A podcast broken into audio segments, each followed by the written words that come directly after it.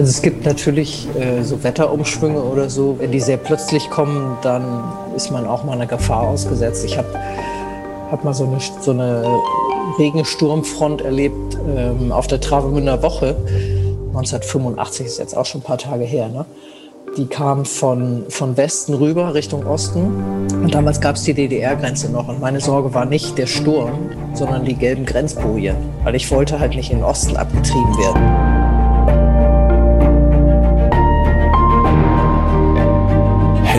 Der Meere. Der Blue Awareness Podcast mit Christian Weigand. Hallo und herzlich willkommen zu dieser Episode von Helden der Meere. Wie jede Folge habe ich auch heute wieder einen Gast zum Interview geladen, und zwar ist es dieses Mal Andrea Höppner.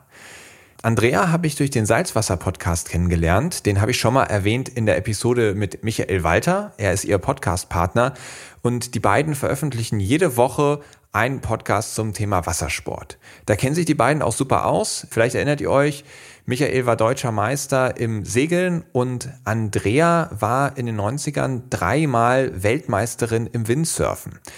Jetzt beschränkt sich ihr Wassersport allerdings nicht nur auf Windsurfen, sondern sie reitet auch Wellen, sie geht, geht gern schwimmen, fährt mit dem SUP durch die Gegend oder hat jetzt auch mit dem Wingfoilen begonnen, wo wir auch ein bisschen drüber reden werden. Ihr könnt euch also auf eine richtig sportliche Episode freuen mit vielen verschiedenen Sportarten, mit Unfällen, mit Meeresschildkröten, aber auch mit den Beobachtungen, was stelle ich fest, wenn ich über viele Jahre ganz viel Zeit im Wasser verbringe, wie verändert sich dieses Umfeld denn eigentlich im Verlaufe der Zeit. Ich wünsche euch ganz viel Spaß bei dieser Folge. Wir legen jetzt los. Advertorial. Wenn ich mir einen Film anschaue, dann ist das fast immer eine Naturdoku. Denn nichts fasziniert mich so sehr wie die Wunder, die unser Planet zu bieten hat. Besonders, wenn sich diese unter der Wasseroberfläche abspielen. Und allen, die solche Dokumentationen genauso lieben wie ich, möchte ich eine Empfehlung aussprechen. Und zwar haben sich Disney und National Geographic zusammengetan und stellen im April, passend zum Earth Month, Initiativen zum Schutz, zur Wiederherstellung und zur Wertschätzung von unserem Zuhause in den Mittelpunkt. Besonders den Earth Day, nämlich Montag, den 22. April 2024, solltet ihr euch notieren. An diesem Tag starten einige Highlights, darunter auch die Dokumentation Die geheimnisvolle Welt der Oktopusse, die vom Oscar-Preisträger und Meeresenthusiasten James Cameron produziert wurde. Ich durfte die dreiteilige Doku schon vorab anschauen und bin begeistert von diesen Tieren. Sie haben drei Herzen, blaues Blut und können sich durch ein Loch von der Größe ihrer Augäpfel zwängen. Sie sind intelligent, sozial und neugierig, aber zugleich auch furchterregend. Sie sind Meister der Tarnung und Verwandlung und sie besitzen erstaunliche Fähigkeiten, die die menschliche Vorstellungskraft übertreffen. Neugierig geworden? Selbst abtauchen in die geheimnisvolle Welt der Oktopusse könnt ihr am 22. und 23. April jeweils ab 20.15 Uhr auf National Geographic Wild im TV oder ab dem 22. April auf Disney Plus im Stream. Hallo Andrea. Hallo Christian, moin moin. Moin moin. Ich freue mich riesig, dass wir beide quatschen. Ähm, du bist ja quasi ganz, ganz groß in Sportkommunikation. Du warst mal Windsurf-Weltmeisterin und ich glaube, Begeisterung fürs Meer kannst du auf jeden Fall übertragen. Und deswegen freue ich mich total, dass das heute geklappt hat. Vielen Dank. Ich freue mich auch, dass ich dabei bin. Also super. Und Begeisterung fürs Meer. Also ich würde sagen, mehr, mehr geht nicht, ne? genau. Und deswegen lass uns doch einfach direkt mal einen Flachkörper machen und so richtig reinrauschen ins Meer mit der allerersten Kategorie. Meeresrauschen. Beschreibe doch einfach mal deinen perfekten Tag am Meer oder einen perfekten Moment im Meer. Wie würde der aussehen? Wenn ich mir einen perfekten Moment zusammenbacken könnte, dann würde ich natürlich direkt am Wasser wohnen, klar. Und das wäre dann leider nicht auf Fehmarn in dem Moment, sondern irgend, oder das wäre eigentlich auf Fehmarn, weil ich da so gerne bin und weil das so nah an meiner Heimat ist. Ähm, aber da wären perfekte Wellen und ich würde morgens vor dem Frühstück schon eine Runde Wellenreiten gehen. Also ich hätte gerne die Wellen von Marokko, von Dakla. Da gibt es einen schönen Point Break, wo keine Leute sind. Dann vielleicht vormittags, wenn ich es mir wünschen dürfte, so eine richtig schöne Windsurf-Session. Gerne dann Wind von links, Wellen von vorne, schön die Wellen abreiten, dann ein gutes, leichtes ähm, Mittagessen, ein bisschen Ruhe danach und nachmittags vielleicht mit dem Wingfoil-Ding auf Flachwasser rumbrettern und zum Sonnenuntergang noch mal ein Stündchen Wellen reiten und dann tot ins Bett fallen. das, ich glaube, das steht dann auf jeden Fall an. Ähm, Wahnsinn. Also du, du bist da ja ziemlich breit aufgestellt. Und was mich jetzt total überrascht, ist, dass das Wellenreiten bei dir äh, so einen dominanten Punkt hat. Weil ich bin ja selber auch Wellenreiter und hätte jetzt eigentlich von dir erwartet, du bist den ganzen Tag auf dem Windsurfbrett unterwegs. Nee, nicht mehr. Das hat verschiedene Gründe. Also erstens, äh, ich bin ja nicht mehr ganz taufrisch und Windsurfen ist ehrlich gesagt total anstrengend für den Körper. Und also um ganz ehrlich zu sein, wenn ich zwei Stunden am Tag Windsurfe, dann bin ich so platt und im Eimer, da geht auch nichts mehr. Und es ist auch egal, wie oft ich das mache, das wird auch nicht mehr besser. Also dafür habe ich schon zu viel Zeit auf dem Brett verbracht. Und Wellenreiten tut mir weniger weh. Und ich finde es faszinierend, dass man nicht so viel Zeug dafür braucht, zumindest so wie ich das betreibe. Also ich bin ein ziemlicher Anfänger und Vollidiot, komme ich da immer noch mit einem Brett ganz gut klar. Und ich meine, da habe ich dann hinterher, ich habe Salzwasser in der Nase gehabt, das finde ich ganz wichtig. ja, und auf der Haut ist, also ich bin einfach gerne im Wasser, im Salzwasser, habe mich total verausgabt durch die Paddelei und im Zweifel habe ich auch noch ein paar Erfolgserlebnisse, weil ich irgendwie mal an der Welle entlang gefahren bin und die Andeutung einer Kurve gemacht habe. Dann ist es für mich schon ein toller Tag gewesen.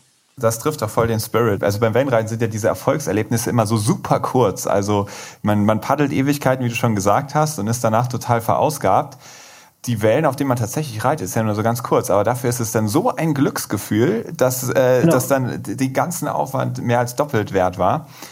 Mag, magst du vielleicht einmal ganz kurz beschreiben, wie, wo ist der Unterschied vom Gefühl beim Windsurfen oder beim Wellenreiten? Beim Wellenreiten, finde ich, ist man noch direkter mit dem Wasser verbunden und den Elementen ausgeliefert einfach. Also weil du kannst dich nur durch die Kraft deiner Arme da irgendwie rausbewegen und anpaddeln und reinbewegen. Also es ist ganz unmittelbar. Und beim Windsurfen hast du es natürlich viel leichter rauszukommen durch die Wellen, weil du hast gewissermaßen einen Motor in der Hand. Ja. Andererseits kann man natürlich beim Windsurfen auch mal schnell, wenn man nicht ganz an der richtigen Stelle ist für die Welle, wo sie bricht, kann man dann noch mal ein bisschen ein Stück abfallen oder anlufen und an den richtigen Punkt hinfahren. So. Und man hat einfach viel mehr Wellen, weil man eben ganz schnell wieder rausfahren kann. Das möchte man natürlich eigentlich. Also ich gehe nicht Windsurfen, um zu springen. Das mochte ich, war noch nie so mein Ding. Also Luft ist auch einfach nicht mein Element. Aber Wellen abreiten fand ich halt schon immer am schönsten. Also vom Gefühl her einfach. Und da finde ich, geht nichts drüber. Wahnsinn. Das hätte ich jetzt ja nie gedacht, dass ich von dir den Satz höre, Luft ist nicht mein Element. von einer Windsurf-Weltmeisterin. Ja, klasse. Ähm, dann lass uns doch direkt, ich habe schon das Gefühl, wir sind schon so halb reingerutscht in die nächste Kategorie. Abenteuer Ozean. Ähm, auch wenn du jetzt gerade eine Stange fürs äh, Wellenreiten gebrochen hast, möchte ich mit dir trotzdem so ein bisschen den Fokus aufs Windsurfen legen. Wie hat deine Faszination für das Windsurfen begonnen? Ach, das kann ich kann eine schöne Geschichte dazu erzählen. Also ich habe mit elf Jahren das Windsurfen für mich entdeckt. Und zwar war ich vorher schon auf dem Wasser unterwegs, zuerst im Optimisten, kennst du das, so ein kleines Segelboot für Kinder. Und dann mit der Jolle mit meinem Vater. Mein Vater saß an der Pinne und ich war Vorschutterin. Das kann man sich ja vorstellen, mit 10, 11 Jahren, da bringt man noch nicht so richtig viel Gewicht auf die Kante und wir waren also nur bei ganz wenig Wind unterwegs. Und dann tauchten bei uns am Strand auf Fehmarn die ersten Windsurfer auf und das waren natürlich allesamt, das waren natürlich total coole Jungs. Und mit elf als Mädchen denkt man zum ersten Mal, oh, der ist aber cool. So, was Jungs angeht. Und die haben sich natürlich, aber die waren 14, 15, 16 oder so, die haben mich natürlich mit dem Arsch nicht angeguckt. Und ich wollte irgendwie die Aufmerksamkeit erreichen von denen. habe ich mir so in den Kopf gesetzt. Und habe ich gesagt, das mit diesem Windsurfbrett, das will ich auch machen. Und schneller ist man auch noch dabei. Und so habe ich dann da am Strand von Fehmarn halt meine ersten Gehversuche auf dem Surfbrett gemacht oder Stehversuche vielmehr. Und es hat gut geklappt, weil ich ja wusste, wie das funktioniert mit dem Wind. Also, dass der von, von Luft kommt und wie man steuert. Das hatte ich also alles relativ schnell raus. Und dann hat mich irgendwie der Ehrgeiz gepackt und ich war eigentlich nicht mehr vom Wasser runterzukriegen. Also, es gab Sommerferien, da haben mich meine Eltern original zum Essen, und zwar für alle drei Mahlzeiten, vom Wasser geholt. Also ich war morgens vor dem Frühstück schon auf dem Wasser, dann den ganzen Tag über mittags, irgendwann gab es so eine Stulle oder so und abends gab es äh, warmes Essen und danach bin ich nochmal rausgegangen. Also ich war acht, neun, zehn Stunden am Tag auf dem Wasser, weil ich es einfach so toll fand. Wahnsinn. Und was ist das genau für ein Gefühl? Also ich muss sagen, ich habe dieses Jahr tatsächlich auch zum ersten Mal einen Windsurfkurs gemacht und hat tatsächlich riesig Spaß gemacht. Ich glaube, so richtig ins Gleiten, wie man so schön sagt, bin ich noch nicht gekommen, obwohl es dann doch manchmal schon ganz gut geklappt hat, dass ich da ordentlich Schwung aufgenommen habe und ähm, auf einmal so ich so richtig übers Wasser, Wasser gebrettert bin gefühlt. Ähm, beschreib du mal, wie, wie ist so, wie fühlt sich das an, wenn du da so beim Windsurfen in, in so deinem Sweet Spot bist? Also dieses Leitgefühl, das ist natürlich so das Erste, was man dann an Faszination erlebt. Also zuerst denkt man immer, also das, das Geräusch zum Beispiel, das verändert sich. Ne? Also am Anfang gurgelt das so leicht und dann wird das immer zischender und ist ziemlich laut. Und dann wird es, wenn man im Gleiten ist, dann gleitet man ja auf so eine Art Schaumteppich und dann wird es ein bisschen leiser. Das ist das eine, das Geräusch. Und dann ist es so ein, dann ruckelt es auch nicht mehr, dann ist es so ein dahin Gleiten halt, ne? Ja, also so, ist ja so ganz wie Tiefschnee fahren oder wie muss man das vorstellen? Ein bisschen wie Tiefschnee fahren, ja, genau. Okay. Ja? Und dann hast du auch, bist du in so einer entspannten Haltung und hast ähm, auf den Händen gleich viel Druck, würde ich mal sagen. Vordere Hand, hintere Hand, beides gleich. Du hast dann ja so ein, hast ja ein Trapez um, also hast den, musst den Wind nicht komplett aus der Hand fahren. Hängst du im Trapez lässig drin und kannst dann mal die eine Hand ins Wasser halten oder die andere und kannst um dich rum gucken und aufs Land gucken und das ist einfach total faszinierend. Jetzt so dieses reine, das Gleiten an sich ist schon mal was. Und dann passiert natürlich auch immer wieder irgendwas Neues. Also man lernt ja in jeder einzelnen Session, die du hast, lernst du irgendwas dazu. Das wirst du vom Wellenreiten kennen. Mhm. Und so ist beim Windsurfen halt auch bis man irgendwann auf dem Treppchen ganz oben steht und dann lernt man aber trotzdem immer noch weiter und irgendwann äh, wird der Körper ein bisschen schwächer, dann lernt man vielleicht nichts mehr dazu, aber hat immer noch die Faszination. Okay, also du hast dir die Weltmeistertitel geholt 1995 und wie ich das verstanden habe, warst du auch vorher im Amateurbereich irgendwie mehrfach Weltmeisterin und dann bist du irgendwie in den Profibereich gewechselt und da auch Weltmeister geworden. Ja, das nicht ganz. Also ich bin so parallel beides gefahren. Also ich war okay. dreimal Weltmeisterin auf einem sogenannten Serienboard. Also das sind Bretter, die man auch im Handel kaufen kann. Aber mit denen bin ich auch in dem World Cup bei den Profis gestartet. Das war jetzt dann am Ende gar nicht mehr so ein riesen Unterschied zwischen den Brettern. Ist ja auch wurscht. Also ich war da mal irgendwas, irgendwie erfolgreich und sehr bescheiden. Und aber also was, was mich da interessiert, also ich habe gelesen, du warst im Funboarden ja. Weltmeister. Was ist, wo ist da der Unterschied? Also was ist das genau? Oh, das ist ähm, kompliziert. Also im Prinzip ist ja jedes Surfbrett ein Funboard, ne? weil es Spaß macht. Ja, im besten Und früher, früher gab es ähm, gab's eben Bretter, die waren sehr lang und verdrängten das Wasser und waren bei Leichtwind im Einsatz. Das war dann eben kein Funboard und alles, was mit dem man gleiten konnte, hieß Funboard. Ich hätte jetzt erwartet, dass es dann vielleicht dieses Freestylen ist oder wie man das nennt, wo man dann irgendwelche ja. Saltos schlägt und ähnliches. Ja. Das ist eher eine, eine Disziplin. Also es gibt ja unterschiedliche Windsurf-Disziplinen. Also es gibt einmal dieses Racing, wo man wie bei Segelregatten um Tonnen fährt und da gibt es dann auch wiederum verschiedene Formate, äh, Slalomrennen oder Upwind-Races, also wo man kreuzt hauptsächlich. Und dann gibt es eben diese Kategorie Freestyle, wo man verrückte Tricks und Manöver macht mit dem Brett und dem Segel auf Flachwasser. Und dann gibt es die Disziplin Wave Riding mit dem Windsurfbrett. Okay, und welche, welche Disziplin war das, die du damals verfolgt hast? Also die, in der ich erfolgreich war, das war das, was man heute Racing und Slalom nennt, wo ich Weltmeisterin war. Aber Spaß okay. hatte ich immer am meisten in der Welle. wie alle anderen eigentlich auch. ja, ja, okay. Ja? Und ähm, bei dem Racing, wie schnell wird man da? Wie muss man sich das vorstellen? 30, 40, 45 km/h, so in Renngeschwindigkeit, würde ich sagen. Ähm, heute schneller. Und der Weltrekord liegt so bei rund 100. 100 km/h. 100 km/h auf dem Wasser, aber das ist dann eine 500 Meter Strecke, geht es nur geradeaus, Laborbedingungen, ganz flaches Wasser. Okay. Ja, Wahnsinn. Wahnsinn, total okay. krass, wie sich das weiterentwickelt hat. Ich bin mal äh, in den 80ern irgendwann so ein Speedrennen mitgefahren zum Spaß, weil ich ist auch so eine Disziplin, wollte ich mal ausprobieren, wie das ist. Und da hatte ich eine Maxgeschwindigkeit von 52 km/h. Und da hatte ich schon ganz schön Schiss. Wenn ich mir vorstelle, dass die Jungs und Mädels da heute doppelt so schnell fahren, dann wird mir schwummrig. Ja, das glaube ich. Und jetzt ganz abgesehen von dem sportlichen Erlebnis, ähm, das Schöne am Windsurfen ist ja, dass es zumindest im allergrößten Teil, ich habe gestern zu meinem Überraschung festgestellt, es gibt ja sogar Windsurf-Contests in einer Halle mit künstlichem Gebläse. Aber Gott, ja. eigentlich findet es doch draußen in der Natur statt. Ja. Und ähm, da hatte ich erhofft, dass ich von dir auch noch ein, zwei schöne Erinnerungen abstauben kann, wo du vielleicht so ganz besondere Momente in der Natur erlebt hast. Oder gibt's, da gibt's unglaublich viele, muss ich sagen. Also ähm, ich habe zum Beispiel letzte Woche beim Wingfoil, das ist so eine Weiterentwicklung von Windsurfen, auf Fehmarn eine Robbe gesehen in der Ostsee. Aber am faszinierendsten finde ich definitiv das Surfen in Kapstadt in Südafrika.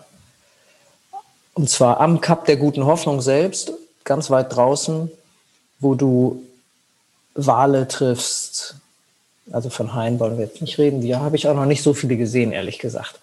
Aber halt dieses mit Robben gemeinsam Wellen runtersurfen oder von Delfinen umzingelt sein.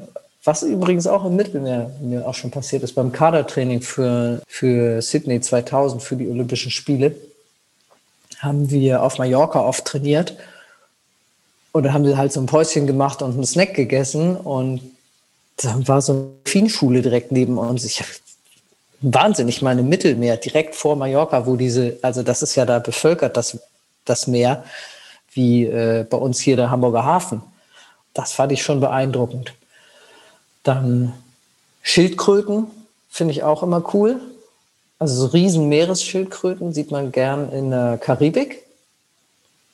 Und ich glaube, ich habe einer auch mal ganz schön wehgetan. Das tut mir wirklich auch leid die habe ich halt, die ist nicht rechtzeitig abgetaucht. Also normal sieht, also die strecken so den Kopf raus und gucken sich so ganz niedlich um. Und wenn sie einen sehen, dann sind die so blitzartig weg, das traut man diesen behäbigen Tieren gar nicht zu, dass sie so schnell abtauchen können.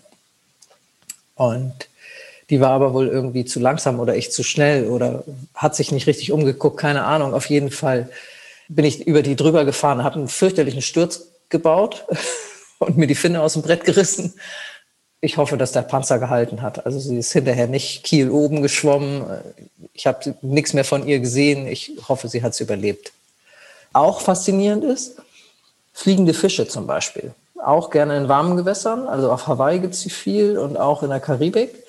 Und wenn so ein Schwarm Flying Fish von Lee aus gegen dein Segel donnert, weil die halt gerade am Fliegen sind und du kommst da an, dann klatschen die so gegen dein Segel. Ich glaube, denen tut es jetzt nichts. Also die fallen dann halt ins Wasser. Aber witzig ist, dass wenn man hinterher sein Segel anfasst, dass das ganz glitschig ist, weil die, weil die halt glitschig sind. Ja. Das finde ich lustig. Das glaube ich. Du hast gesagt, die kommen dann von Lee angeflogen. Magst du vielleicht noch einmal erklären, falls es hier irgendwelche Zuhörer gibt, die nicht so ganz äh, Segel oder Wind, genau Windsurf-affin sind? Äh, Luf und Lee. Also ähm, Luf und Lee, Luf sagt man, ist da, wo die Luft herkommt. Das ist so eine, äh, so eine Anfängerregel, ja. Also das ist die dem Wind zugewandte Seite und Lee ist die dem Wind abgewandte Seite und die, auf der man nicht steht. Man steht immer auf der Luf-Seite von dem Segel.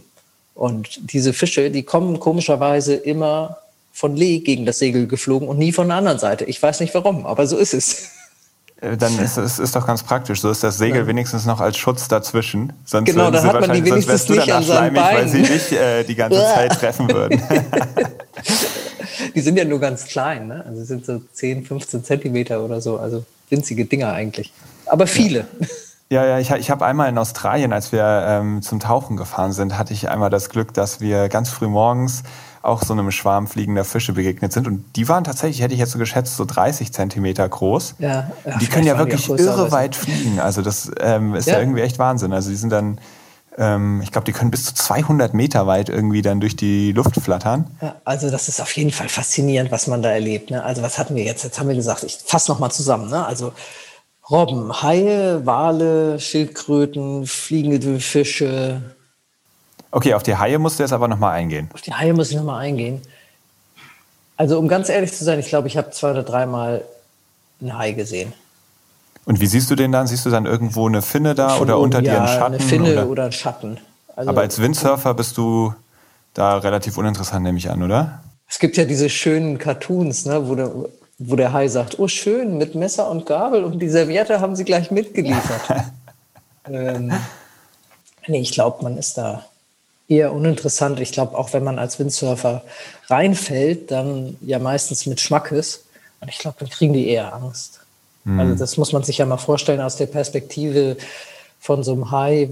Wenn da irgendwas auf die Wasseroberfläche klatscht, dann ist das ja auch erstmal was relativ Großes, Unbekanntes. Also ja. ähm, insofern fühle ich mich da immer ziemlich sicher. Und ansonsten gibt es nur in, in Kapstadt gibt's viel diese Walhaie. Mhm. Das sind ja so Planktonfresser. Die sind ziemlich friedlich. Also meine Sorge ist halt nur immer, ob die auch wissen, dass die sich jetzt, sich jetzt dann nicht bewegen sollten. Also weil wenn die einen Schlag mit der Flosse tun, dann bist du natürlich auch ohnmächtig. Ne? Und wenn du sagst, einen, einen Schlag mit der Flosse tun, dann würden sie dich erwischen. Also ist, gilt das auch noch für das Windsurfbrett oder bist du denen dann irgendwie tauchend begegnet?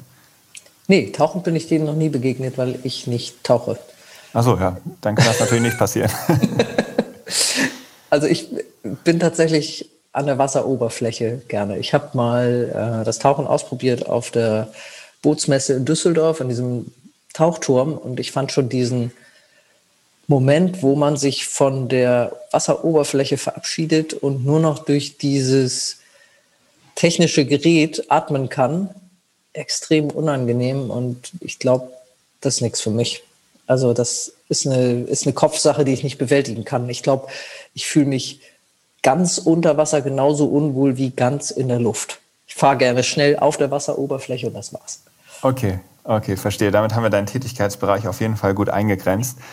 Und jetzt abgesehen von irgendwelchen Haien, gab es irgendwelche so richtig brenzlichen Situationen, in die du mal geraten bist, weil es irgendwie plötzlich ein riesiger Sturm aufkam oder irgendwie so ja. Momente, wo du mal so das Gefühl hattest, oha, jetzt wird's aber eng. Also es gibt natürlich äh, so Wetterumschwünge oder so, wenn man die, wenn die sehr plötzlich kommen, dann ist man auch mal einer Gefahr ausgesetzt. Ich habe habe mal so eine, so eine Regensturmfront erlebt ähm, auf der Travemünder Woche. 1985 ist jetzt auch schon ein paar Tage her. Ne? Die kam von, von Westen rüber Richtung Osten. Und damals gab es die DDR-Grenze noch. Und meine Sorge war nicht der Sturm, sondern die gelben Grenzbojen. Weil ich wollte halt nicht in den Osten abgetrieben werden. So lebensbedrohlich war das nicht. Letztlich hat uns ein Fischkutter aufge, aufgefischt und mitgenommen. Ansonsten war ich zum Glück noch nie wirklich in Seenot. Ich, also ich habe schon viele extreme Wetterlagen erlebt und bin bei unglaublichen Windgeschwindigkeiten oder großen Wellen surfen gewesen, aber eigentlich nichts, wo ich sagen würde, das war jetzt lebensbedrohlich. Wenn du große Wellen sagst, wie groß können die Wellen werden, wenn du da drin entweder Wellen reitest oder Windsurfst? Oh, beim Wellenreiten ganz winzig. Ganz klein. Ein Meter. Reicht. Das ist wunderbar für mich. Beim Windsurfen dürfen die gerne groß sein, aber dann macht man, mache ich halt nichts mehr damit. Also dann kann ich sie nicht mehr vernünftig abreiten, aber es ist natürlich ein gigantisches Gefühl, wenn so eine Welle, die über Mast hoch ist, hinter dir ist. Das Gefühl, diesen Kick, den genieße ich auch heute noch. Also das finde ich schon immer noch cool, aber ich mache da keine Experimente mehr. Okay, und über Mast hoch, wie, heißt so vier, fünf Meter? Vier, fünf Meter, genau, das ist so das Maximum, also höher für mich nicht. Hast dich da schon mal erwischt, dass du, dass du dann ähm, aus irgendeinem Grund gestürzt bist und dann fünf nee. Meter Welle über dich kam? Nee, nee. Äh, und ich glaube, das wäre auch nicht gut. Also das ist wirklich, also für mich dann, ich glaube, das ist wirklich brenzlig. Weil da muss man schon lange die Luft anhalten können. Und selbst wenn so ein, so ein drei Meter Teil mich abräumt, dann habe ich schon hinterher Schnappatmung. Also, weil da, dann spielt der Kopf spielt natürlich auch dann eine große Rolle. Wenn man, wenn man ein bisschen Panik hat, dann verbraucht man natürlich noch mehr Sauerstoff und muss dann noch länger unten bleiben. Und im Prinzip war man irgendwie vielleicht fünf bis zehn Sekunden unter Wasser und es kommt einem vor wie eine Minute. Hm, ja, ich kenne das total. Kann, kann jeder mal ausprobieren. Ähm, macht mal irgendwie, sprintet mal 100 Meter und versucht für 15 Sekunden die Luft anzuhalten. In so einer Situation, wenn man da irgendwie gerade in richtig großen Wellen ist und es wird einem gerade ein bisschen viel und die Panik kommt hoch, ist, hat man genauso eine Herzfrequenz, wie wenn man gerade gesprintet ist. Und genau, genau, dann wird man unter Wasser gedrückt und weiß nicht wie lange.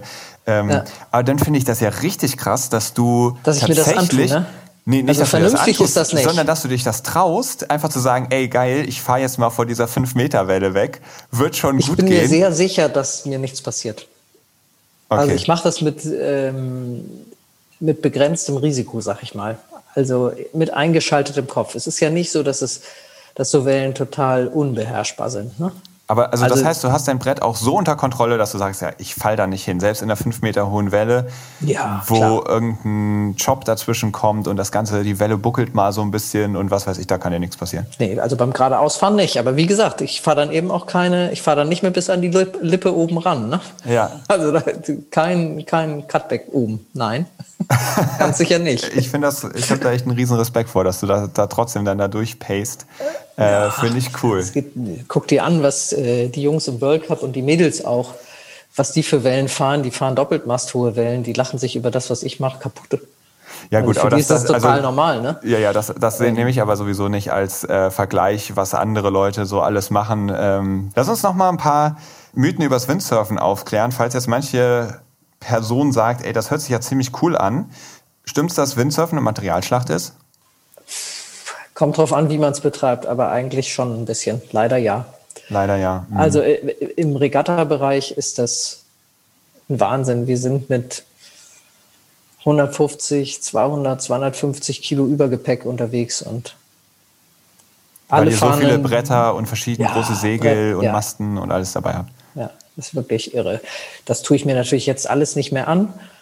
Also ich habe meinen Materialberg extrem reduziert, kann aber dafür auch nicht mehr bei allen Bedingungen mit dem Optimum rumfahren. Muss ich auch nicht, muss ja auch nicht mehr gewinnen. Macht Windsurfen nur bei sehr viel Wind Spaß? Also das ist tatsächlich Mythos. Also es ist nicht so, je stärker der Wind, umso besser, mhm. sondern das fängt an, Spaß zu machen bei vier Windstärken und ist nach oben offen. Also irgendwann ist es natürlich so der Kampf mit dem Element und den man hoffentlich gewinnt. Ne? Also mhm. mit dem kleinsten Segel bei acht Windstärken oder Orkanböen auch mal. Man sagt auch, es dauert richtig lange, das gut zu können oder es gut zu lernen. Stimmt das? Das stimmt leider. Das ist leider so. Es hat aber auch vorher ja schon eine Faszination. Also du hast das bei deinem Windsurfkurs gemerkt. Du fandest es faszinierend. Du hast den Wind in den Händen und die Geschwindigkeit entsteht nur durch den Wind und durch dein Körpergewicht, was du einsetzt ohne Motor, ohne alles und du kommst ins Gleiten.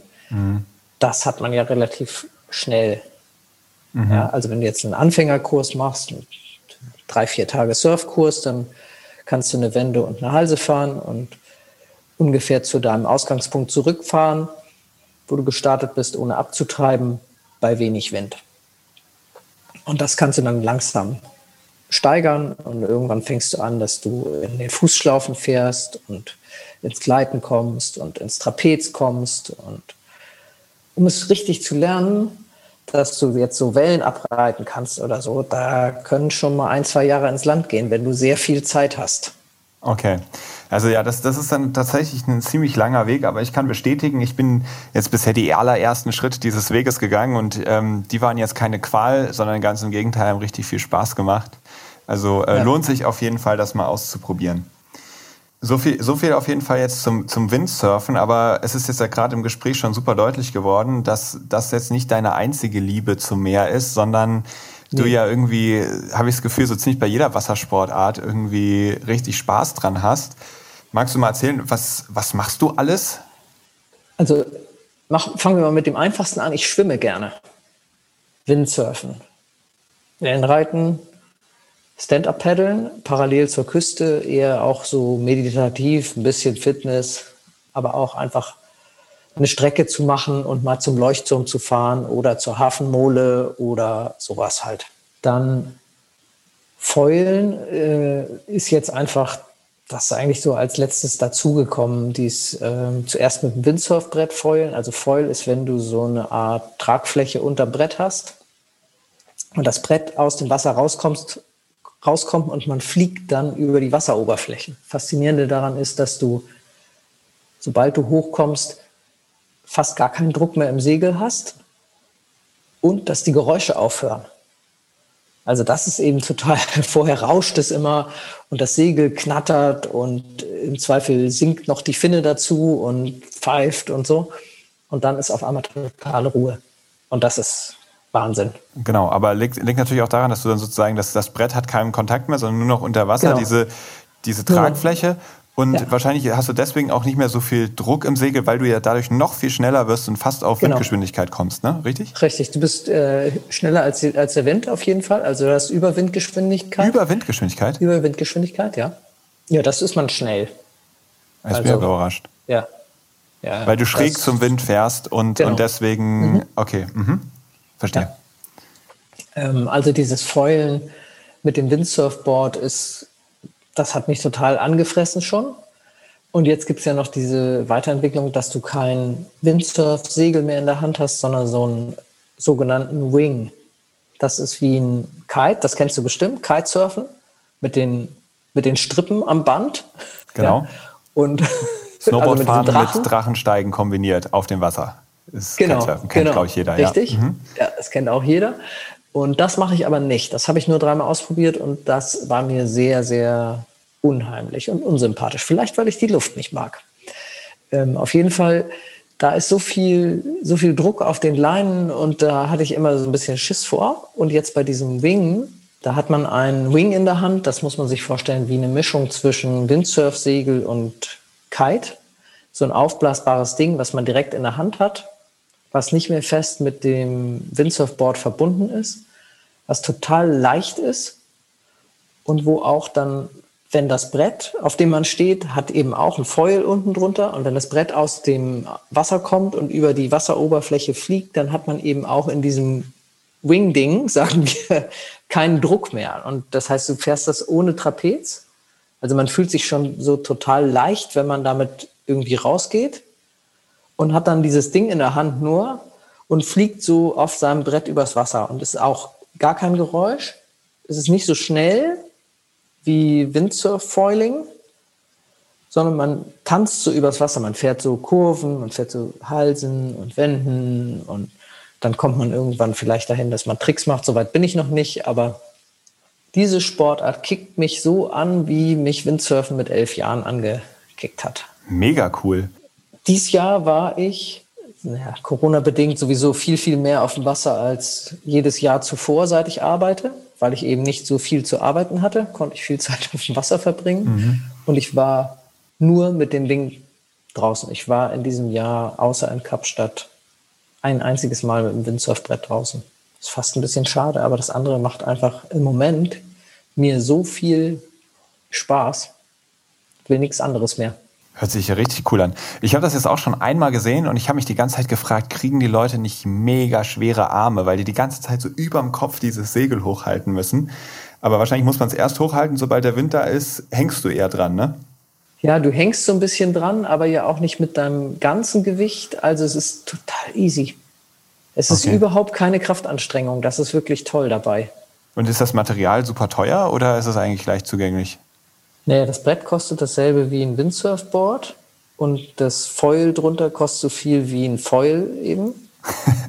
ja. Und okay, das ist ja sehr konkret bisher. Ähm, was sind das? Ja, also was, was ja, muss das man, geht was halt muss man von einmal? Bis. Okay. Aber wenn ich jetzt sage, ich würde das gerne mal ausprobieren, ähm, ist das sozusagen für 1000 Euro möglich? Das ist schwer. Da bist du schon äh, sehr im Gebrauchtbereich. Okay.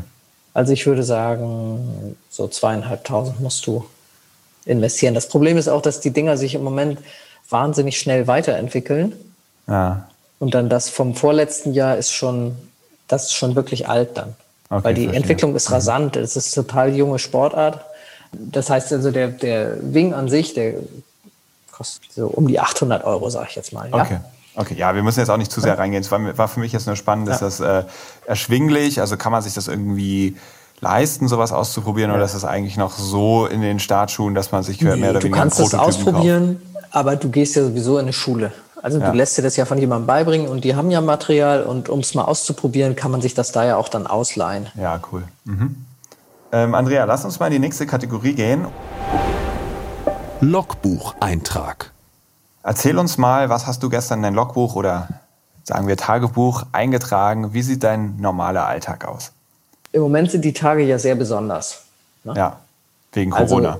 Also, wegen Corona. Also normaler Bürotag ist bei mir äh, 6.30 Uhr aufstehen, Frühstück machen fürs Kind, Kind äh, zur Schule losschicken, selber ins Büro fahren. Okay, welches Büro? Wo arbeitest du?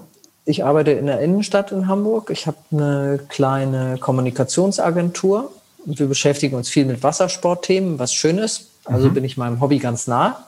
Aber dann sitze ich eigentlich mehr oder weniger auf dem Schreibtischstuhl festgetackert, bis ich abends nach Hause gehe. Wenn ich aber Homeoffice machen kann oder besser gesagt Beach Office, noch viel besser, dann, dann sieht der Tag so aus, dass ich trotzdem früh aufstehe, als erstes mal ins Wasser springe und ein paar Züge schwimmen gehe. Dann Frühstück, dann gehe ich ein bisschen an den Schreibtisch, an den Rechner, mache meine normale Arbeit. Und wenn der Wind gut ist, dann gehe ich mal zwei Stunden zum Wingen raus und setze mich danach wieder an den Rechner. Weil am Rechner sitzen kann ich auch, wenn es dunkel ist. Jetzt im Moment ist es ja auch eh nicht so lange hell. Da kann man morgens schon mal zwei Stunden am Rechner sitzen und Baden, Baden gehen fällt aus im Moment.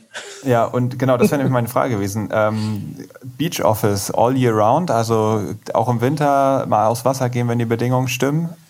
Ja, ja ne? auf jeden Fall. Ja.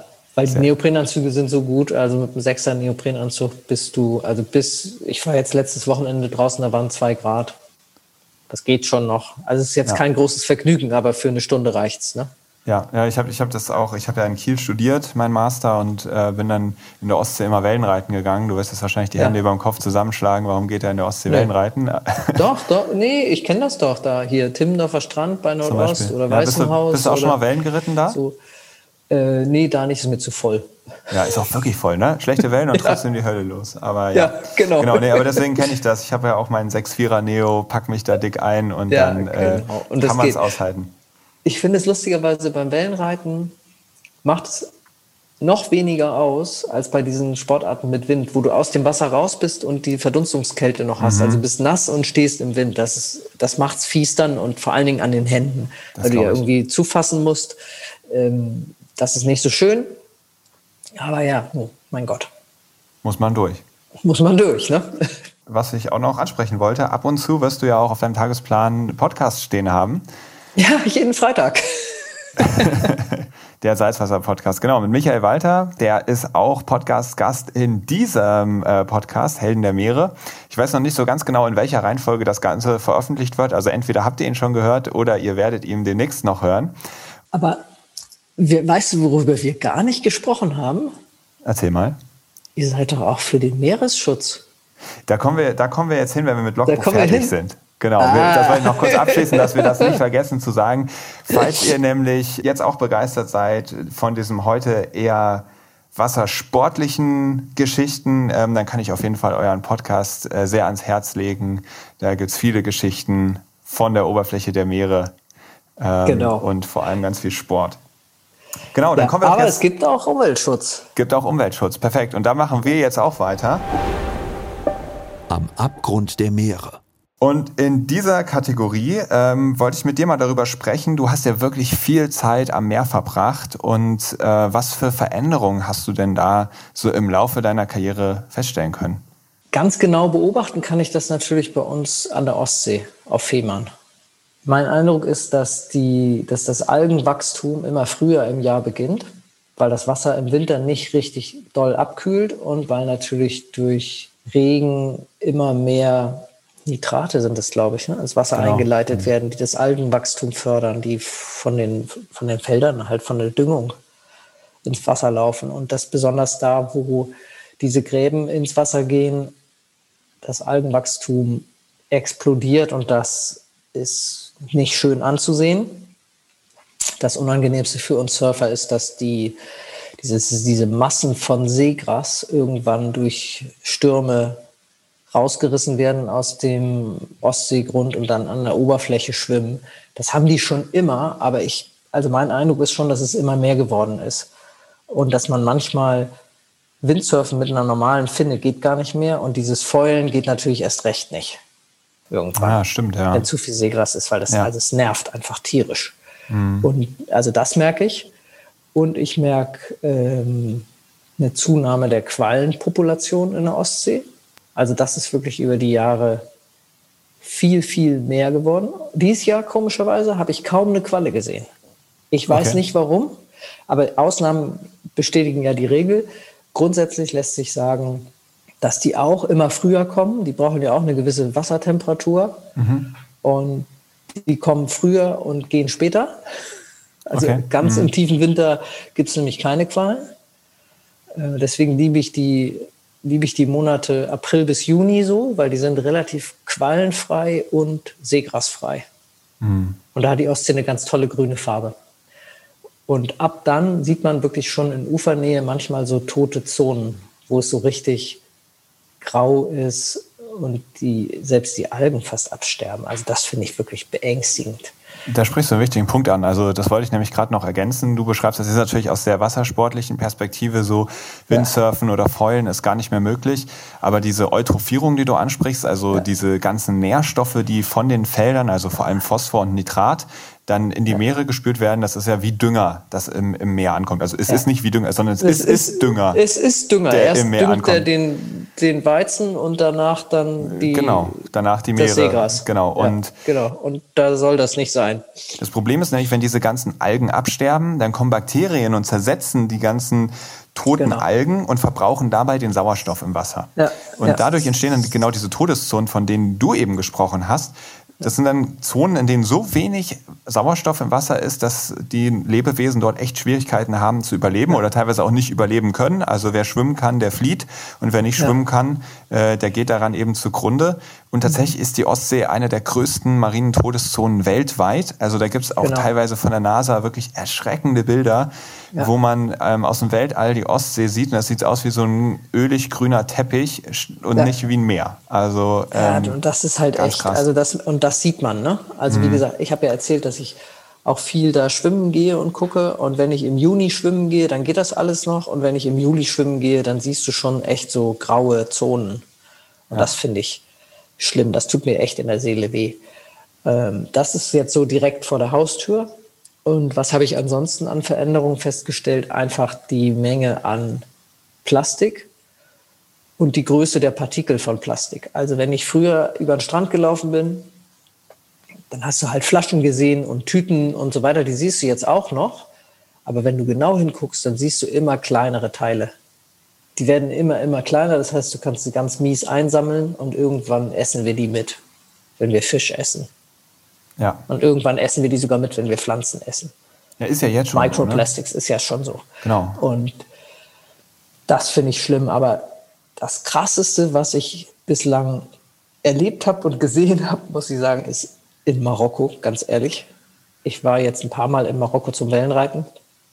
Da gibt es noch überhaupt gar kein Bewusstsein für dafür, dass man seinen Müll einfach nicht die Düne runterschmeißt. Also da gibt es Ortschaften oder, oder Ansammlungen von, von Zelten oder Dörfer oder was, die kippen ihren Müll einfach auf den Strand. So wie er ist, mit allem. Da habe ich kein Verständnis für. Also das ist mir ein Rätsel. Aber es ist natürlich ist eine Bildungsfrage auch. Also es wird, na, also hier lernt jedes Kind in der Schule, dass man keine Plastiktüten mehr benutzen soll und dass man aufpassen soll, woher wo das Duschgel drin abgefüllt ist.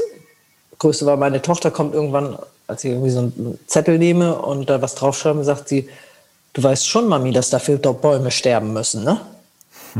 so, ja, stimmt. Da war die, da war die noch nicht mal in der Schule. Ne? Also das war Kindergartenniveau mhm. schon. Ja, also heute bei uns ist es ganz anders, wie die Kinder damit aufwachsen. Und das ist sicherlich in, in diesen Ländern, die haben eben andere Sorgen. Ne? Die müssen erstmal satt werden, aber trotzdem müssen wir ihnen dann halt einfach dabei helfen, dieses Bewusstsein zu entwickeln. Und wir waren da auch in einem, eben nicht in einem Hotel, sondern in so einer Bungalow-Siedlung, die komplett autark funktioniert mit Solarstrom und wo alles plastic-free ist und so weiter. Und da machst du da dein Öko-Ding plastic-free und hast da dein, dein Bungalow, wo alles Chico ist und noch nicht mal es fließend Wasser gibt in dem Bungalow, sondern du auf so ein Plumpsklo gehst, was mit so Sägespänen funktioniert, damit nicht so viel Wasser verbraucht wird. Und 200 Meter weiter ist eine Müllkippe. Und das Aller, Allerschlimmste ist, dass dann, ich weiß nicht genau warum, aber diese Boote, mit denen die fischen gehen, die sind ja ziemlich äh, stark lackiert von außen. Aber die zünden die einfach an. Die brennen dann da. Und was, wie das stinkt und was da an Dioxin in die Luft gepumpt wird, das ist unfassbar. Und dann zieht so eine Qualmwolke über den Ozean und du bist da beim Wellenreiten, hast den schönsten Ozean da vor dir und hängst in so einer Rauchwolke, weil da jemand sein Boot abfackelt. Das, ja, krass. Also das finde ich wirklich ganz schlimm. Das hat es mir ein bisschen malig gemacht da. Ja, und das ist nicht der einzige Platz, wo das so ist. Ne? Ja klar, es sind ja auch oft dann die Plätze, ähm, wo die Menschen auch eben kein, nicht wie bei uns eine Müllabfuhr haben, die den äh, Müll am besten schön getrennt abholt, ja, sondern die haben eine Müllabfuhr. Haben eine Müllabfuhr? Die haben sogar eine Müllabfuhr. Okay, aber es wird trotzdem lieber an den Strand geschmissen. Aber es wird einfach an den Strand geschmissen. Und dann gibt es halt Tage, wenn die Strömung doof ist, dann fliegen da, schwimmen halt so Plastikflaschen die ganze Zeit an dir vorbei. Da mhm. kommst du mit dem Sammeln gar nicht hinterher das Bewusstsein zu schaffen. Also darum geht es, glaube ich, auch die nächsten Jahre. Apropos Bewusstsein schaffen, wie hat sich dein Bewusstsein so im, im Laufe deiner Karriere, sage ich mal, verändert? Das hat sich schon ziemlich verändert. Also ich bin immer noch nicht gut, das weiß ich auch. Also ich bin immer noch, weil ich fliege nach Südafrika, das dürfte ich ja schon nicht machen, eigentlich. Ne? Im Grunde mhm. ist es Quatsch und dann sage ich, das rede ich mir dann schön dass ich das ja nur einmal im Jahr mache und da ja auch keinen Schmutz mache und so. Also das ist natürlich totaler Quatsch. Also alleine ins Flugzeug zu steigen ist blöd. Aber wir, äh, wir ich mache zum Beispiel keine Inlandsflüge mehr mhm. für meine Kunden. Das lehne ich ab inzwischen. Oder wenn es sich gar nicht anders einrichten lässt, dann kompensiere ich die wenigstens mit ja. Atmosphäre. Ich achte einfach darauf, dass ich so wenig Plastik wie möglich verbrauche. Also keine Plastiktüten ist eh klar, aber auch bei Verpackungen oder so. Ne? Ja. Also Shampoo am Stück, nicht mehr aus der Flasche und versuche einfach auch wenig zu verwenden davon. Ja. Also das glaube ich auch. Also früher habe ich auch reichlich Produkte angewendet und hatte einen ziemlich hohen Durchsatz und jetzt ist einfach auch, das, ich versuche das einfach sparsam zu verwenden. Also nicht, dass es unhygienisch ist, so nicht, aber ne? also solche Sachen und beim Essen, ich esse halt kaum Fleisch, ähm, ist auch eine Sache, die jeder machen kann. Und ein Stück Plastik immer mitnehmen vom Strand. Sehr cool. Du, Andrea, ich finde, du bist da aber auch ähm, ein ganz gutes Beispiel für die Art und Weise, von der ich überzeugt bin, ähm, die uns dabei helfen kann, das Ziel als Gesellschaft zu erreichen. Du sagst nämlich, hey, ich bin da noch nicht perfekt und sowas und ich mache auch meinen Flug nach Südafrika und red mir den irgendwie schön und das klang jetzt irgendwie so, so ganz negativ ähm, behaftet. Ich möchte aber mal unterstreichen, ey, du machst total viele Sachen richtig cool. Ne? Also du sagst, okay, ich mache keine Inlandsflüge mehr. Wenn ich dann doch mal gar nicht drum rumkomme, weil es geschäftlich super wichtig ist, dann kompensiere ich das und ich versuche weniger Plastik zu kaufen. Ich nehme immer was mit. Das sind ja super viele kleine Schritte, die du machst, die in die richtige Richtung führen. Und ich glaube, wir können nämlich ganz viele Menschen verlieren wir, wenn wir sagen, ey, du musst jetzt alles perfekt machen und du darfst zum Beispiel genau. nicht mehr nach Südafrika fliegen. Weil das ist für ja. dich vielleicht so diese Sache, wo du sagst, boah, ey, nee, das hat mein, das ist ein roter Faden in meinem Leben, dass ich da hingehe und das hat für mich so eine hohe Bedeutung, das kriege ich gar nicht hin, darauf jetzt auch noch zu verzichten. Dann wird diese Veränderung für mich irgendwie schwer tragbar nur noch. Und klar könnte man sagen, ach Mensch, Andrea, da bist du jetzt aber echt, das ist jetzt aber nicht in Ordnung. Aber ey, wir Menschen sind nicht perfekt. Und wenn wir jetzt von uns erwarten, von einem Tag auf den nächsten uns da perfekt zu verhalten, dann werden die allermeisten Menschen ziemlich schnell merken, so kriegen wir das leider nicht hin. Und deswegen möchte ich dich da einmal kurz in Schutz nehmen und, und auch sagen, das ja, ist ja nett ich, find, von dir. Ich, ich finde, nein, weil ich finde auch das sozusagen, das ist so ein Stereotyp, den ich gerne unterstreichen möchte. Schaut nicht auf diese eine Sache, die ihr noch macht, die euch vielleicht am allerschwersten fällt, die abzuschalten, sondern schaut, lieber auf all das, was schon klappt. Und ich beobachte das bei mir selbst, nämlich das ist dann so ein Prozess. Dann sagt man, ja, okay, wenn ich jetzt die Sachen angucke, die positiv sind, da kommt dann einiges zusammen. Und das ist dann auch so ein Prozess, wo dann immer mal wieder eine Kleinigkeit dazukommt. Und früher war es zum Beispiel für mich überhaupt nicht vorstellbar, auf irgendeinen Flug zu verzichten, der zum Surfurlaub führt. Und irgendwann wurde das dann weniger. Habe ich gesagt, ja, man, also ab und zu fliege ich ja noch, aber dafür mache ich den, nächst, den nächsten Surfurlaub, der ist dann halt eben irgendwie in Dänemark oder in Frankreich mit dem Auto mit vielen Leuten zusammen. So ist das im Laufe der Zeit schon wirklich weniger geworden. Und ähm, zum Beispiel bei mir jetzt auch dieses Jahr ein einziger Flug nur noch, ähm, was früher viel mehr war. Jetzt kann man sagen, ja, ein Flug ist einer zu viel. Aber wenn man es mit dem vorher vergleicht, habe ich sozusagen über diese Art und Weise, nämlich zu sagen, ey, ich darf das auch Stück für ja, Stück und machen. Du denkst, du denkst eben einfach drüber nach. Ne? Darum geht's ja auch. Genau. Also jetzt äh, haben wir Corona-Pandemie und man holt sich ab und zu Takeaway, weil ich, weil man einfach keinen Bock mehr hat zu kochen. Also wir bei uns zu Hause, wir, wir kochen seit März jeden Tag sozusagen. Wir waren, äh, als man noch durfte, waren wir zweimal im Restaurant nur essen und ansonsten haben wir selber gekocht. Und irgendwann ist dann auch mal Takeaway-Food dran. Ja, und, der, und das nervt mich zum Beispiel dann total, dieser Plastikmüll. Und das ist für mich ein Grund, das nicht zu tun. Also hm. kein Takeaway zu holen, weil das alles in diesem Plastikmüll ist. Jetzt ist hier in der Innenstadt, gibt es ein paar Läden, die das wenigstens ähm, in recycelte Papierboxen packen. Und da gehe ich dann hin. Also hm. ich gehe nicht in den Asialaden, wo es in Plastik abgepackt wird. Da also ich, ich, das, das, ist, ist mir so letztens Sache, ne? passiert. Ähm, da bin ich mit, äh, habe ich einen Kumpel besucht und wir haben gesagt, ja komm, wir holen uns hier schnell was bei einem Asialaden um die Ecke. Und erst als ich das Essen angenommen habe, wir haben vorher angerufen, bestellt und dann kamen wir an und es war alles schon in diesen klassischen riesigen Styroporverpackungen und in mir hat sich alles ja. umgedreht. Ich dachte, oh nein. Nein. Und ich habe mich, ich hab, ne? ich hab mir gefragt, habe mich gefragt, kann man nicht eigentlich, wenn man das bestellt, weil ich meine, die füllen es dann ja eh eigentlich vor deiner Nase um, kann man nicht eigentlich sagen, ey, ich bringe meine eigenen Tupperboxen mit, eine für den Reis? Wir? Das Person? machen ja. wir, wenn nicht Corona ist, dann machen wir das. Wir haben hier in der Firma ganz viele Tupperboxen.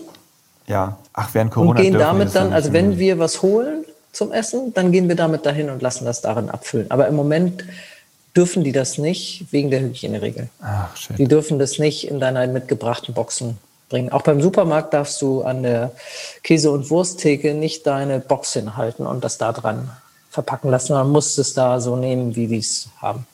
Ja, so zum Abschluss dieser Kategorie. Ähm, haben sich vielleicht auch so die äußeren Bedingungen verändert? Du hast gerade schon gesagt, ja klar, ähm, man kann teilweise wegen den ganzen Algen und Seegras gar nicht mehr so ähm, fäulen oder ähnliches. Aber ich meine, für euch ist ja auch ganz entscheidend, wie ist so der Wind. Ähm, und man sagt ja, durch den Klimawandel ist eigentlich immer mehr Energie in der Atmosphäre und mehr Extremwetterlagen, Extremwetterlagen werden ja. häufiger. Ähm, beobachtest du das jetzt auch? Ja. Ähm, also extremere Stürme. Ja. Sonst gab es ein, zwei Stürme im Jahr mit äh, über acht, neun Windstärken und es sind jetzt einfach mehr. Okay. Und krassere Stürme. Mhm. Auch lange Trockenperioden werden mehr. Das merke ich auch. Und auch Hitze im Sommer. Ich meine, auf Fehmarn ist normal nie so, dass man schwitzt. Ja. Also ist einfach nicht so. ja. Und jetzt hatten wir schon echt ein paar sehr warme, sehr, sehr trockene Winter, äh, Sommer. Winter übrigens auch, auch viel zu trocken. Also. Mhm. Und früher waren zwar die Neoprenanzüge schlechter und deswegen ist man nicht surfen gegangen, aber es war auch einfach kälter, weil manchmal war auch einfach Frost und da wäre man auf dem Weg zum Wasser ausgerutscht auf dem Eis. Das gibt es ja gar nicht mehr. Ja. Also wann war denn der letzte wirkliche Winter, dass man nicht surfen konnte? Die ganzen letzten Winter konnte man durchsurfen. Ja, das hat es früher nicht gegeben. Das war auch manchmal zugefroren einfach. Ja, das habe ich zum Beispiel in meiner Zeit in Kiel nie, äh, in Kiel nie erlebt. Also, nee, nee während ich da, ja, während ich da so studiert ne? habe. Ja, genau. Also, das war von 2015 bis 18 oder sowas. Und in den ja. drei Jahren ähm, bin ich im Winter bin ich immer surfen gegangen. Also, dass, dass da irgendwo mal Eis gewesen wäre, nie, also nie ein Problem. Die Winter früher, da hättest du mit Schneeketten zum Strand fahren müssen. Oder auch die Ostsee, die war auch mal, der ganze Sund war auch öfter mal zugefroren. Also undenkbar und das gibt's gar nicht mehr. Also letztes Jahr hat meine erste, es gibt so Pflanzen, Bornholm-Margariten, die kommen eigentlich aus, Kap, aus der Kap-Region, aus Südafrika. Die nennen sich auch Kap-Margariten. Die sind nicht winterhart. Von denen haben drei Stück in einem Topf, den habe ich einfach beiseite geräumt, die haben überlebt. Den Winter über, die haben den ganzen Winter durch geblüht. Also, das ist wirklich beängstigend. Also da kann man sagen, hast du auf jeden Fall ein paar Abgründe kennengelernt im Laufe der Zeit, die sich da jetzt gerade auftun. Ähm, Leider ja. Gibt es da irgendwas, wo du sagst, das steht jetzt auf jeden Fall an oder das macht mir total Hoffnung? Das ist was, was ich gerne jetzt nochmal nennen möchte, damit es viele Leute mitbekommen. Es gibt so eine Kampagne von der Surfrider Foundation. Kennst du bestimmt auch, ne? Ja. Bin ich auch Mitglied, habe ich auch mitgemacht. Das heißt Just One Thing. Also, wenn jeder eine einzige Sache schon mal ändert, also jedes Mal beim zum Strand gehen ein Stück Plastik mitnehmen. Also in Marokko würde es jetzt nichts bringen, aber. Aber eben doch, es würde ja doch ja, was bringen. Wenn man, wenn, es ist eins nicht, weniger. Nicht im ersten Moment, aber es ist eins weniger. Und wenn es jeder macht von den Leuten, die dabei sind, weil jeder, der immer eins mitnimmt, der bringt ja nicht zwei wieder mit äh, hin, ja, sondern der, der meinen, sagt, ne? ab jetzt ey, genau. äh, ja. wird hier weggeräumt. Ähm, deswegen, genau. ja, es macht einen Unterschied, auf jeden Fall. Oder weniger Takeaway-Food in Plastik. Ja kaufen. Oder weniger, also äh, Coffee to go ist ja auch die Pest. Ja. Also eigentlich auch nur mit eigenem Becher. Auch eine schöne Geschichte mit Michael Walter neulich. Wir mussten zusammen im Auto fahren und wir haben uns einen Takeaway Coffee geholt und hatten keine eigenen Becher dabei. Und es gab Pappbecher, aber Plastikdeckel. Also haben wir die Deckel weggelassen. Dann ja. haben wir die im Auto da in diese Cup Holders gestellt und Micha ist rasant angefahren und hatte aber oben drüber auf der Ablage seine Kopfhörer, seine iPhone-Kopfhörer liegen, diese iPods, ja. äh, Earpods. Ja. Und die sind in einem ganz eleganten Schwung voll in der Kaffeetasse gelandet beim Anfahren. und ich habe gedacht, so, unser Ökobewusstsein, ganz toll. Erstens, wir fahren trotzdem mit dem Auto. Ja. ja. Kaufen diesen Apple-Kram und der landet dann auch noch wegen unserer ökologischen Verantwortung im Kaffee und ist im Arsch. Ja, in dem, in dem Spezialfall wäre dann der Deckel wahrscheinlich die bessere Option für die Umwelt gewesen. Definitiv, aber die Dinger haben das lustigerweise sogar überlebt. Echt? Ja, cool. wir haben die dann gleich wieder rausgefischt und äh, trockengelegt und die funktionieren noch. Wahnsinn. Na, das ist doch ja. eine gute Nachricht zum Schluss. Dann ja. kommen wir zu unserer letzten Kategorie. Ebbe oder Flut. Ich stelle dich jetzt immer ganz schnell im Eiltempo vor die Wahl, A oder B, uh. und bin gespannt, was du sagst. Bist du bereit? Ja. Sturm oder Flaute? Sturm. Auf dem Wasser oder in dem Wasser? Auf dem Wasser. Wind oder Wellen? Äh, beides. Beides. Hai oder Delfin? Delfin. Fisch oder vegan? Fisch. Sonnenaufgang oder Sonnenuntergang? Sonnenaufgang. Arktis oder Tropen? Tropen. Offshore oder Küste? Küste. Strand oder Steilküste? Strand. Loslegen oder ankommen? Loslegen. Andrea, vielen herzlichen Dank. Hat mir tierisch Spaß gemacht, mit dir zu quatschen. Ich wünsche dir auch. weiterhin alles Gute und hoffe mal, dass wir uns irgendwann mal auf dem Wasser begegnen. Ja, das würde ich auch gut finden. Ich wünsche euch weiter viel Erfolg mit eurer Organisation, mit eurem Podcast. Vielen Dank. Ja, und äh, probiert das weiter mit dem Windsurfen. Ja, werde ich machen. Versprochen. So, das war's schon wieder mit dieser Folge. Ich fand Andrea war wirklich ein klasse Gast, hat mir total viel Spaß gemacht, mit ihr über den ganzen Wassersport zu reden. Und ich muss sagen, ich bin gerade richtig heiß, mal wieder ans Meer zu fahren und diese ganzen Sportarten auszuprobieren. Also vor allem das Wingfoilen hört sich schon ziemlich geil an. Ich hoffe ja sehr, dass es im Sommer wieder möglich ist, einen Urlaub am Meer zu machen und vielleicht finde ich ja eine Surfschule, bei der ich das mal ausprobieren kann. Wäre doch ein geiles Projekt für 2021. Ich hoffe, euch hat es auch Spaß gemacht. Wenn dem so ist, dann folgt gerne dem Kanal, falls ihr es nicht eh schon tut, damit ihr auch in Zukunft keine Folgen mehr verpasst. Und wenn ihr Lust habt, empfehlt uns natürlich gerne weiter. Da freuen wir uns riesig. Wie immer möchte ich zum Schluss noch ein paar letzte Worte zum Blue Awareness e.V. verlieren, dem Verein, der diesen Podcast ermöglicht, ein Verein zum Meeresschutz. Und genau wie mit diesem Podcast versuchen wir auch mit anderen Veranstaltungen, wie zum Beispiel Vorträgen oder Cleanup-Aktionen, wenn es denn wieder möglich ist, zum Meeresschutz beizutragen. Und ihr habt sicherlich schon erkannt, eine ganz große Säule unserer Arbeit ist eben die Bewusstseinsbildung. Und da versuchen wir nicht unbedingt mit Zahlen, Daten, Fakten um uns zu schmeißen und zu zeigen, wie schlimm das Problem eigentlich ist, gut, dass das getan wird. Wir glauben nur, dass es mittlerweile schon bei den meisten Menschen angekommen und denen nur noch einmal mehr zu erklären, wie bitter die Lage ist, bringt uns jetzt auch nicht wirklich weiter, sondern wir brauchen mehr Perspektiven und vor allem richtig viel Begeisterung fürs Meer und Menschen, die fürs Meer brennen. Denn wer fürs Meer brennt, der wird natürlich auch versuchen, es zu schützen. Falls ihr das auch einen guten Ansatz findet und die Arbeit hier klasse findet oder einfach den Podcast genießt, ihr könnt uns unterstützen, indem ihr eine Spende da lasst oder passive Mitglieder werdet oder falls ihr sogar so weit geht zu sagen, ey, das ist so klasse, ich will da mitmachen, dann könnt ihr natürlich auch aktives Vereinsmitglied werden und selbst irgendwelche Aktionen durchführen, die zum Meeresschutz beitragen. So viel dazu, das war's für diese Woche. Ich freue mich, wenn ihr in 14 Tagen wieder dabei seid bei der nächsten Episode. Es gibt natürlich wieder einen super spannenden Gast. Ihr könnt euch darauf freuen. Ich hoffe, wir hören uns dann wieder. Und bis dahin, tschüss.